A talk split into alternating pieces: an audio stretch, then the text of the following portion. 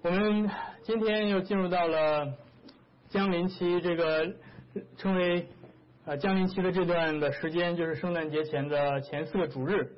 那么我们在这段时间要来思想纪念我们的救主耶稣基督他第一次的降临，因此呃我们要暂停我们在目前正在讲解的这个呃账目这个系列。呃，那么在今天我们呃。依旧要回到马太福音第一，马太福音来从马太福音来看耶稣基督降生的故事。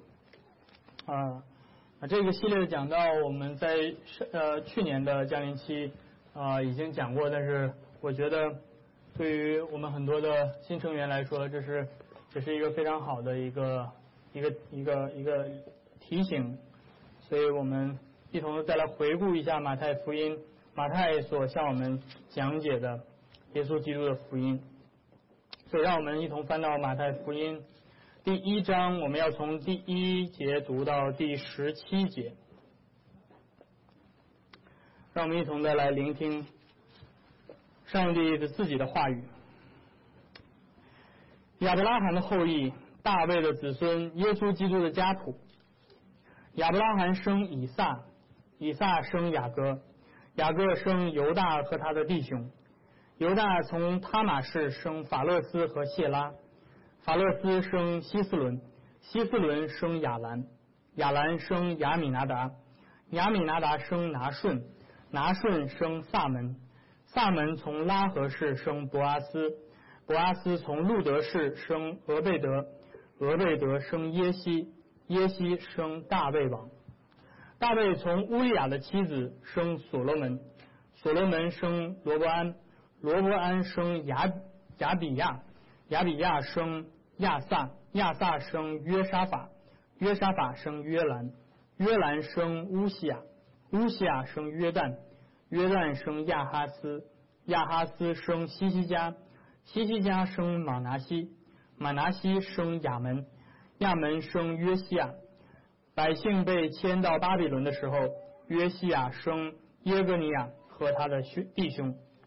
迁到巴比伦之后，耶格尼亚生萨拉铁，萨拉铁生所罗巴伯，所罗巴伯生亚比玉，亚比玉生以利亚敬，以利亚敬生亚索，亚索生萨都，萨都生亚金，亚金生以律，以律生以利亚撒，以利亚撒生马旦，马旦生雅各，雅各生约瑟，就是玛利亚的丈夫。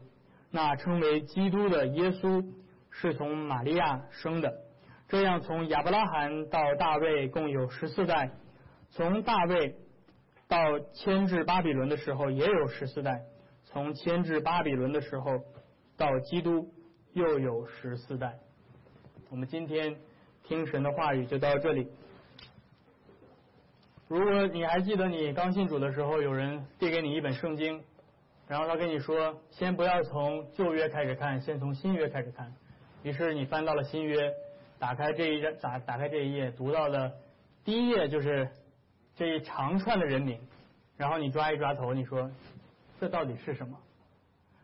为什么圣经新约的作者要以这种方式作为整整个新约圣经的开头？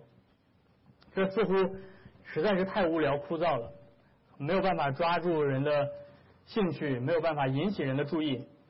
难道马太不知道，作为一个优秀的作者，他应该马上抓住读者的眼球，挑起他们的兴趣？今天我们已经没有办法忍受超过一百二十字的论述了。如果这一篇文章不配上几个令人震撼的图片，那么我们直接就划过了。但是今天为什么我们来到了圣整个新约圣经的一开始？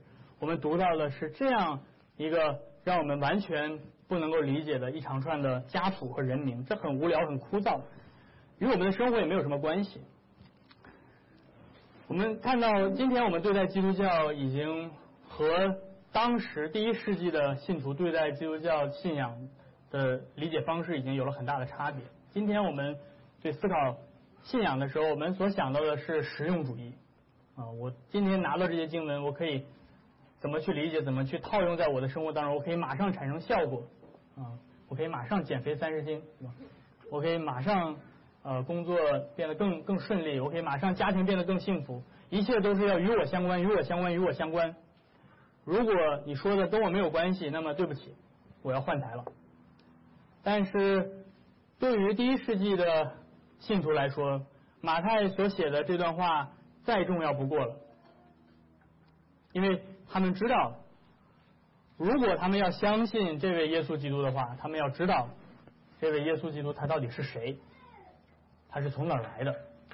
因此，没有任何一件事情能够给第一世纪的信徒更大的确定性，就是家谱啊。犹太人他们用家谱来确定一个人的身份。他们所关心的不是今天你所讲的能够对我有什么帮助，他们所问的是这个你所宣讲的耶稣基督，他是不是真正的上帝的弥赛亚，是不是真正的基督？如果他是的话，这是客观的，是一个事实。那么，请你展现给我，让我知道这是一个事实。因此，你们看到了基督教的信仰，它的终极的核心不是主观的感受。马太没有用这一段的圣经去挑起我们任何主观的情绪上的感动，或者有任何的可以让我们嗯感到非常温暖的这样的一种情绪。他所给我们的是一长串无聊的人名，但是这些人名都是真实的。因此，基督教的核心是客观的历史，而不是主观的感受。基督教的核心是。历史上真实发生的事件，而不仅仅是一种生活方式，不仅仅是一种哲学啊。今天还有一种对于基督教错误的理解，就是把基督教当做是一种世界观啊。我向你宣讲基督教，就是告诉你啊，我可以给你一个更好的世界观。你原来的世界观是没有办法理解啊，或者解释很多事情，或者没有办法让你获得更好的生活的。但是我们看到，这并不是新约作者们最关心的，他他们并不关心哲学问题。新约圣经没有给我们解决任何的啊古希腊、古罗马的这些哲学家们他们所思考的问题，他们给我们看到的是历史，到底这件事情有没有发生？他们给我们的是历史性的证据。所以今天让我们一同的来从马太的家谱来看，马太到底向我们彰显的是什么？首先，马太非常厉害，他一下子就抓住了。当时第一世纪的大部分是犹太人，当然也有外邦人，但主要是犹太人。这些人他们所关心的内容啊，如果你说耶稣是基督，你说耶稣是弥赛亚，那么很重要的一点就是弥赛亚的应许，关于基督的应许，在旧约当中是与两个非常关键的旧约人物相连的，一个就是亚伯拉罕，一个就是大卫。因此，马太一上来就说了这样一句话，他说：“亚伯拉罕的后裔，大卫的子孙。”所以他马上把耶稣和亚伯拉罕和大卫建立起来了极其紧密的关系。因此，这并不是一个普通的家谱，这是一份嗯关于证明耶稣是弥赛亚的这个身份的这样一份家谱。他证实了耶稣是大卫王位的合法继承人，因此这个家谱有这样重要的意义。这是一份君王的家谱，但是同时我们发现这个家谱里面包含了许多呃马太说的时候有点露骨、有点刺耳的一些一些人啊。如我我刚才读的时候，不知道你们有没有注意到，嗯，比如他提到所罗门的时候，他说大卫从。乌利亚的妻子生所罗门啊，所以他特别提了一下，这个大卫大卫不是从自己妻子生的，是从乌利亚的妻子生的，所以他专门把这些很在历史当中不光彩的这些事情都展现出来了。嗯，这份家谱并不是一份经过精心包装过的一份家谱啊，并不是说啊，你看耶稣是吧，他这个祖祖辈辈都是良民。呃祖祖辈辈都是非常圣洁的这些伟人，没有。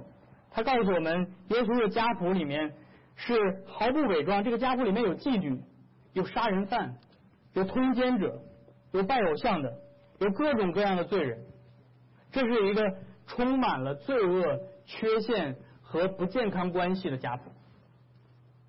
然而，马太借着这样肋骨的这呃描写这个家谱，也让我们看到上帝的应许的成就不取决于人的失败，上帝的成功可以超越人的失败，上帝可以借着这份充满着堕落罪人的家谱来成就他的应许。因此，这份家谱不只是罗列一堆无聊枯燥的人名，这个家谱。是在向我们宣扬着上帝的信实，他的应许是可信的。所以今天让我们一同的来看上帝的借着马太向我们所写下的这段啊他的话语这个家谱。首先我们要来看这份家谱证明了上帝的应许是可信的。马太开门见山直切主题，他提到了亚伯拉罕，提到了大卫。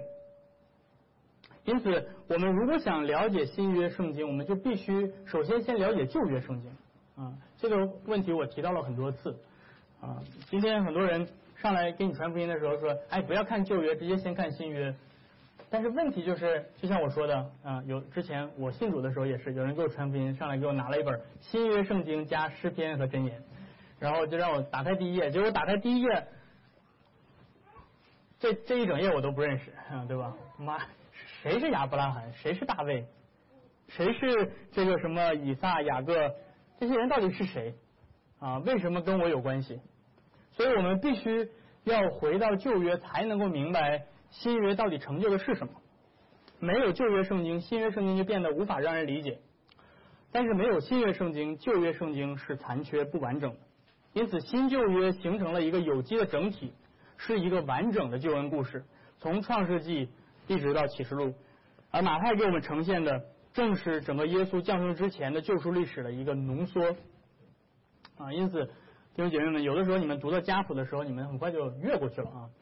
所以我我鼓励你们，当你读到家谱，旧约的家谱也好，新约的家谱也好，你仔细的去研究一下，看看这些家里面提到了哪些人啊。当然，家谱并不是一定是啊，这个犹太人写作家谱是很讲究的。他不是随便人名都可以写上去的，而且他写上去并不一定是所有的人啊，包括谁生谁或者谁是谁的父亲之类的，他可能隔了好几代，但是他选择在那个呃时代当中最重要的一一个人作为代表，来代表他一整代的人或者代表整个时代的人，这都是有可能的。所以我鼓励大家可以回去慢慢的去研究一下圣经当中的家谱。但是我们一起来看马太，先从一个非常重要的人。亚伯拉罕来说起，马太的用词很重要，他把读者联想到了整本旧约圣经的起点啊，就是创世纪。他说这是亚伯拉罕的后裔，大卫的子孙，耶稣基督的家谱。那家谱这个字在希伯来原文里面是就是创世纪的意思啊，所以也许你也已经知道创世纪有呃十个部分。啊，当然，摩西写作《创世纪》的时候，他没有分第一章、第二章这样，他是用啊这个这是什么什么的记录这句话啊来来来来呃作为隔断的，对吧？所以整个《创世纪》分为十个不同的部分。那尽管中文这个译本没有把它翻译出来，但是马太的这个用用词非常重要，这告诉我们。耶稣基督的降生不是一个简简单单的平凡的人的降生而已，耶稣基督的降生是一次新的创造，是一次新的创世纪。这个新的创造则扎根在上帝在历史当中的应许，而这个新创造的起点，这个应许的起点起点是亚伯拉罕，他是整个创世纪的核心主角。嗯，这位亚伯拉罕，上帝亲自与他立定恩典之约。应许要赐给他土地和子孙啊！我你们还记得，尽管亚伯拉罕和啊萨拉当时已经过了生育的年龄，但上帝应许他们说，将来你们的后裔要像海边的沙、天上的星那么多。上帝说，我要称他们是我的子民，我要亲自做他们的神啊！因此，上帝也应许说，要借着亚伯拉罕，将来亚伯拉罕要有一位后裔要出生，这位后裔要使万国。都得到亚伯拉罕的祝福。整个的救赎计划，不论是在旧约还是在新约阶段，都是以亚伯拉罕之约作为起点的。我们之前也讲到过圣约神学里面提到了这一点，所以大家可以回去再去温习一下。那么，因此亚嗯马太以亚伯拉罕作为耶稣基督家谱的起点，表明耶稣基督的确是亚伯拉罕的后裔，就像上帝曾经在创世纪当中应许的一样。他说：“将来你的后裔要使万国都得福。”那句应许今天在耶稣的身上实现。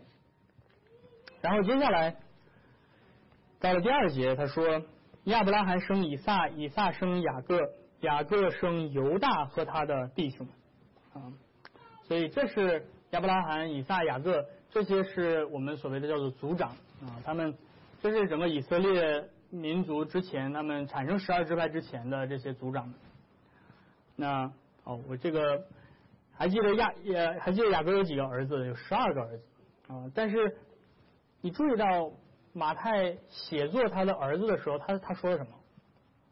雅各生什生什么？雅各生犹大和他的弟兄，他没有把这十二个人的名字都罗列出来。所以你要注意到。所以看到这个作者写作的时候，他都是有意，他都是在给你解释的。他单独把犹大提出来，而没有提其他的人，说犹大和他的弟兄。因此，他要让你注意犹大这个人。啊，如果你是呃这个作者，为什么你要提犹大？为什么你要提犹大？为什么不提约瑟？约瑟我感觉在创世纪当中更重要。整个创世纪的后半部分都在去写约瑟的故事，但为什么不提约瑟呢？为什么不提刘辩？刘辩是长子，为什么不提立位？立位是被奉献给上帝，为什么专门提犹大？因为犹大有什么不一样呢？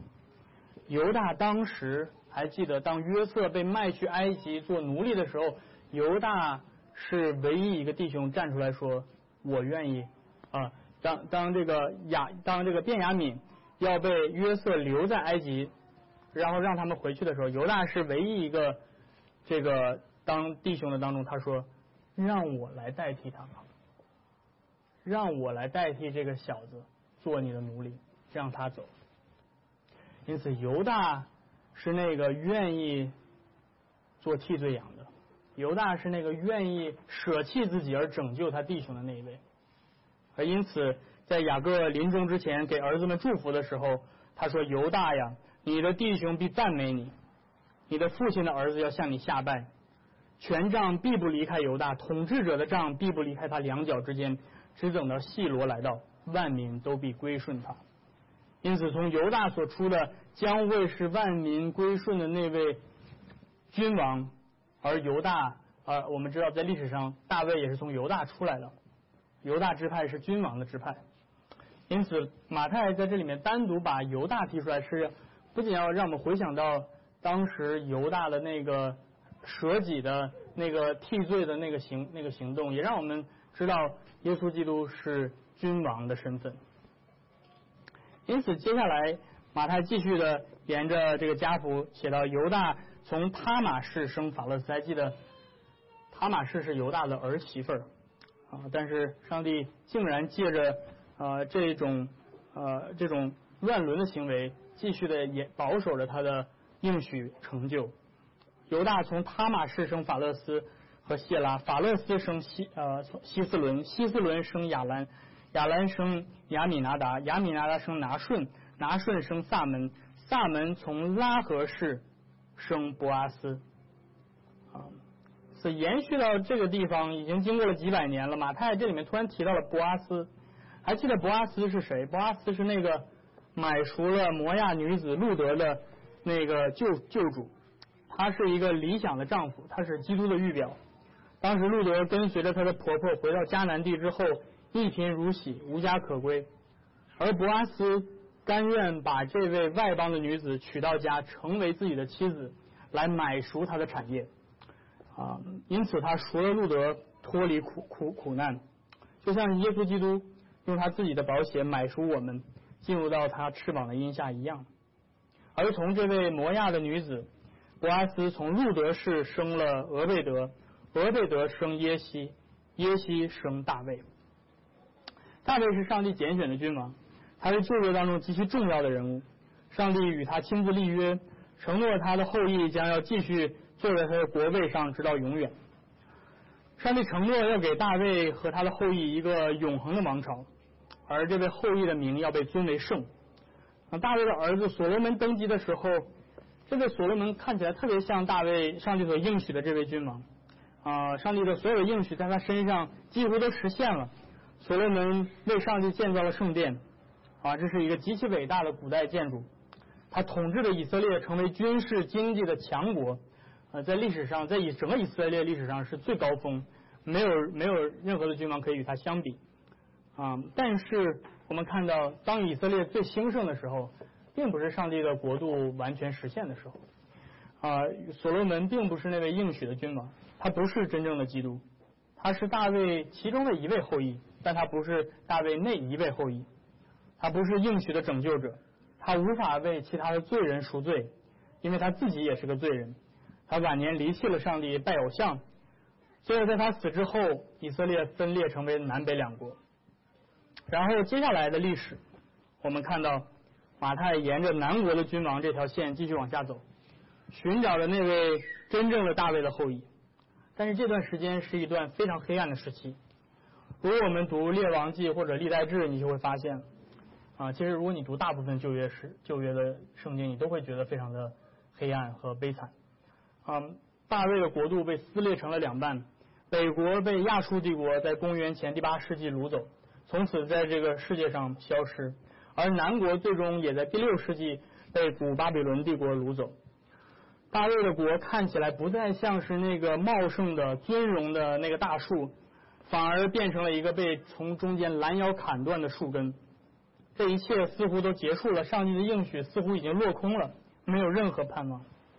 但是就在这个时候，上帝兴起他的先知，提醒他的百姓：尽管以色列失败了，但是上帝并没有失败，上帝的应许依旧是有效的。当南国被巴比伦掳走的时候，上帝要在外邦之地保存一群忠心的子民。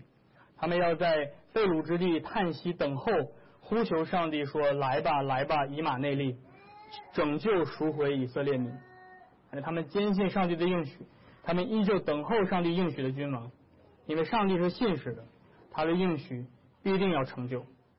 这就是整本圣经向我们展现的上帝的应许和应许的实现。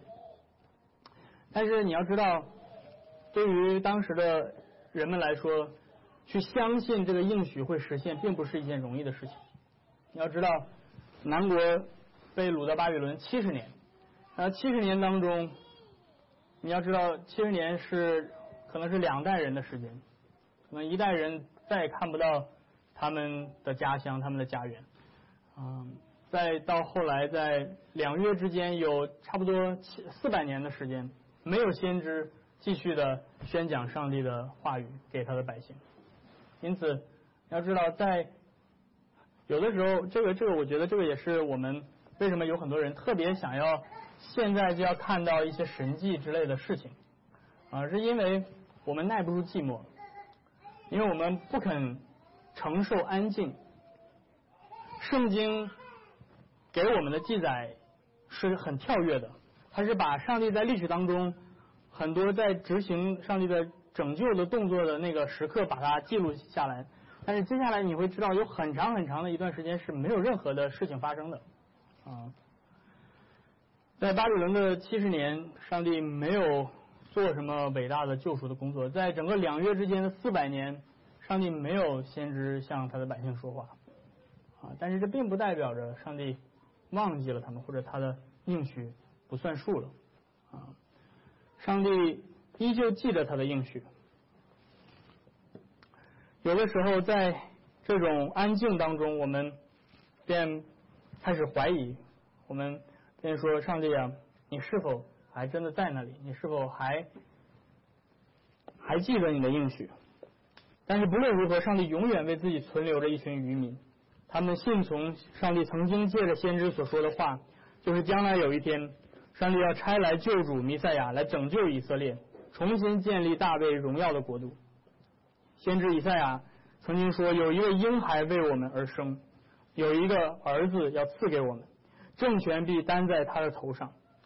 啊，他他的名要被称为奇妙的测试、全能的神、永恒的父、和平的君。他的政权和平安必然无穷无尽的增加。他在大卫的宝座上治理他的国，以公平和公义使国坚立稳固，直到永远。这是上帝借着先知赐给他百姓的话语，兼顾他们在被掳的时候能够有所依靠。尽管大卫家现在如同一个没有生命的树桩。但是从耶西所生的残干，从耶西的残干必然长出一个嫩枝，它的根所抽的枝子必然结果实。大卫的国并没有灭绝，这个残根当中要产生新的生命。即便这个国被掳走，但是上帝的应许不变。马太让我们看到，过了七百年之后，那根嫩枝终于降生了，它就是耶稣基督。上帝的灵住在他的身上。我们注意看到马太提到基督的父亲的时候，他说雅各生约瑟就是玛利亚的丈夫，所以马太在这里面所追随的家谱是约瑟的家谱。然后他说，那称为基督的耶稣是从玛利亚生的。啊，马太在这里面非常的谨慎，他很他明确的写到说，耶稣是玛利亚单方面生的，不是约瑟和他结合而产生的。耶稣是圣灵感孕同真女玛利亚所生。虽然约瑟不是耶稣生理上的父亲，但是他是耶稣法律意义上的父亲，这足以使耶稣在法律意义上成成为大卫的后裔。然后接接下来，马太把整个家谱总结为三个阶段：从亚伯拉罕到大卫，这是大卫国度的应许阶段；从大卫国度的落寞啊。这个这个从大卫到贝鲁，这是讲到大卫国度的没落阶段；然后从贝鲁到耶稣基督，这讲到的是大卫国度的复兴。所以你看到马太在用这家谱做什么了吗？他在告诉我们，上帝千百年的应许在耶稣基督身上实现了。他拆来了应许的大卫的后裔，拆来了真正的亚伯拉罕的后裔。他在告诉我们，上帝的应许始终是信实的，尽管。人类充满着罪、邪恶和苦难，尽管整个世界看起来都有可能要崩溃，但是这个世界从来向来都是一直是如如此的。嗯，我们很容易被我们所处的时代一些的时事所所捆绑，因为我们有自己的历史的局限性。但是如果你们回头看圣经的记载，如果你的国家马上就要有一个外族过来把你们全都掳掠走，你觉得这个事情？对你来说，是不是很严重？而且不只是一次，是吧？北国先被掳走，过了一百多年，南国又被掳走，这是天大的事情。如果耶路撒冷被外邦人攻陷了，那上帝的国在哪儿呢？对吧？你有没有想过？所以，但是。这个世界从来都是这样，因为这个世界是被罪所统治的，弟兄姐妹们。但是上帝的国要超越这个世界，所以不要让我们的思想只是被禁锢在这个世这个世界现在所发生的这些事情上。哎呀，这个事情不得了了，这个啊，这个某某人没有当上总统，这样不得了了，哎呀，世界末日了。我们今天看到太多太多的人开始又要开始出来说预言了，对吧？啊，这个是要天又要出变相了，然后这个世上又发生大事了，哎呀，世界末日又要来了。每次发生一些事情，总有一些人非常喜欢把这个联想到，就喜欢跑到启示录去翻一翻。哦，这个这个是第几个碗，对吧？这是第几个载？啊，但是圣经不允许我们这样做。圣经告诉我们，这个世界会一直如此，将来也会是这样。但是上帝的应许从来没有改变过。因此，在我们在这个纪念耶稣降生的这段的时期，我们是在，我们就是在把我们的眼光从这个世界纷扰当中提升出来，让我们去看到上帝超越历史的应许。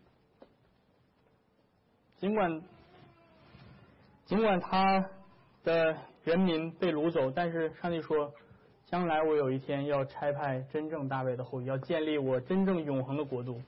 将来我的子民要像真正天上的星那样多，就像我曾经应许亚伯拉罕的一样，像海边的沙那样多。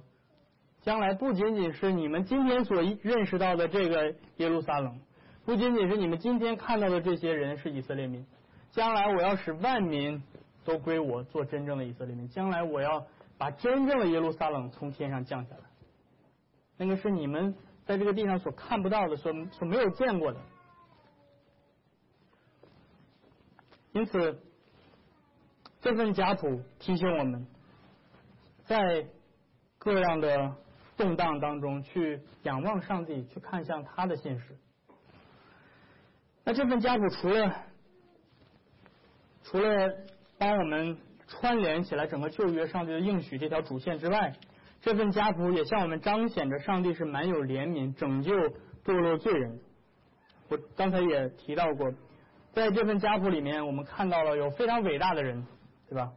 亚伯拉罕信心之父，上帝与他立约啊。有大卫，上帝合神心意的君王，但是我们也看到这些人，他们也是罪人。尽管亚伯拉罕被称为信心之父，但是圣经也记录了他的软弱，他的恐惧。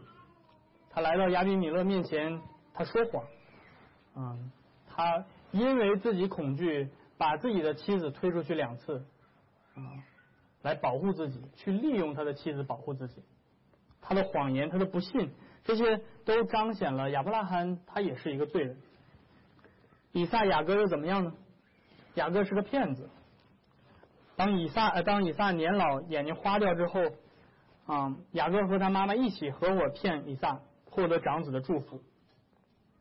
亚伯拉罕这个应许之约的家庭，这个圣洁族长的家庭，是一个破碎的，是一个互相欺骗的，是一群你。尔虞我诈的一群人，这就是圣经给我们看到的一个真实的家庭，就像我们的家庭一样，就像我们在生活当中所遭遇到的事情一样，彼此指责，彼此仇恨，一个兄弟离家出走，因为另外一个兄弟要出来追杀他，因为他骗了他，把他的祝福骗走了，这样一群人，竟然是上帝所使用要带来耶稣基督的这样一个家庭。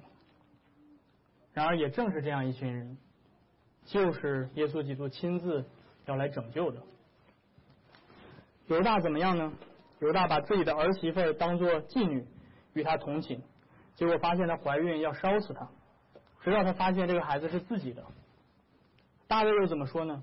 他虽然是荣耀的君王，但是马太毫不隐藏他说，大卫从乌利亚的妻子生所罗门，大卫抢夺了乌利亚的妻子，又把乌利亚陷害。在前线死在前线，这些都是圣经明确记载的事情。因此，我想让你们思考的这样一点的是：这是怎么样的一个宗教？这是怎么样的一个宗教？有哪一个宗教如此的蠢，如此的傻，要把这个宗教里面的这些伟人的、这些肮脏的、这些不光彩的、这些丑恶的事情，全都记录下来？如果今天让你去写，对吧？你的教会的这个历史，你所在的教会的这个几十年的这个历史，你会写什么？你会把最最最好的、最荣耀的、最光鲜的都写下来，对不对？啊，你你你给你孩子写的那个，不知道你们给没给自己孩子记录他成长的这个历册，对吧？这个你会记载什么东西？啊，他今天又成就了什么？今天会走路了，今天会全都是好的东西。你会不会记载今天今天孩子又偷了邻邻居家小女孩的一个一个糖啊？你会把这个东西记下来？为什么圣经要记载这些事情呢？要把英雄伟人的丑事都摆在这个宗教的正典里呢？这恰恰是圣经告诉我们的。这恰恰是圣经最伟大的地方，因为圣经告诉我们，我们不需要在上帝面前伪装什么，我们不需要在上帝面前假装自己很圣洁，因为上帝能够看到我们的内心，我们不需要去装给上帝看，不需要在上帝面前伪装自己，伪装我们的家庭，伪装我们的的侍奉，都不需要。因为圣经说这世界就是一团糟，因为圣经说你就是这样一团糟，因为圣经说我们都是罪人。亚伯拉罕、大卫，他们和我们一样都是罪人，他们和我们一样都需要这位上帝所差派的救主耶稣基督。如果大卫都是如此，那剩下这些王又怎么说呢？南国虽然有挺多好王的，但是最后这些被纳入到家谱里面的，全都是特别特别差的王，不信耶和华的王，马拿西、亚门。这些人怎么也被纳入到耶稣基督的家谱里来？圣经没有为我们的罪开脱，这份家谱告诉我们，正是因为这世界上都是罪人，所以耶稣才要来到这个世界上。正是因为这家谱上记录的这些事情，因此耶稣基督来了。那位圣子上帝来到这世界上，竟然选择降生在这样的一个家庭里。这是怎样一位上帝？如果让你今天做出选择，如果让你出生之前让你选择，我要出生在什么样的家庭？你会选择出生在什么样的家庭？你会选择出生在一个美满幸福的，嗯家人彼此相爱，然后又有非常好的社会地位，有财富，有各样各种各样，你会选择一个最好最好的家庭去出生，对吧？如果能能够让你选的话，但是弟兄姐妹们，今天耶稣降生的时候，他完全有权利选择降生在人所看来最美好的家庭当中，但是耶稣没有，耶稣选择降生在这样一个家庭里，他来就是要经历我们所经历的，他来就是要取。和我们一样的真实的人性，跟我们一样的真实的血肉，他来要经历我们所经历的痛苦，他来要来经历我们所经历的纷争，因为他要做罪人的朋友，因为他说我要来拯救你，因为他说当你遇到痛苦的时候，当你。面对这个罪恶的世界的时候，他说：“我懂你，我知道，我也经历过。”他和我们一样有身体灵魂，但是没有罪。他来要为我们做成我们所没有办法做成。如果耶稣降生在一个最好的家庭里的话，那么也许今天你会说：“哼，我凭什么信他？因为他有那么多我没有，对吧？他有这个家世，他有这些财富，他有。”他有各样各样我所没有拥有的这些特权，但是今天耶稣说不，我降生在跟你一样的家庭的，我跟你降生在一样的地位当中，我甚至比你更卑微，因此我可以拖住你。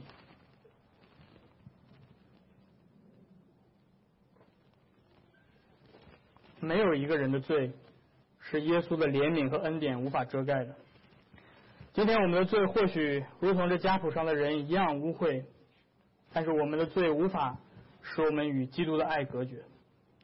只要我们来到他的面前悔改我们的罪，并且信靠耶稣基督，如果他来到这个世界上不耻于降生在这样的家谱所构成的家族里，那么就像希伯来书的作者所说的，他也不会因为称我们为他的弟兄而感到羞耻。他要把永生赐给一切投靠他的人。今天，上帝设罪的应许和拯救就在耶稣基督里向你们所有人敞开。哪怕你的罪，哪怕你的你的污秽，如同这家谱上的人一样，但是不是因为你够好，不是因为你配得，而是单单的因为他的怜悯和恩典。因此，来吧，罪人们，让我们一同迎接救主的降生，在他里面，我们能够找到真正永恒的平安。阿门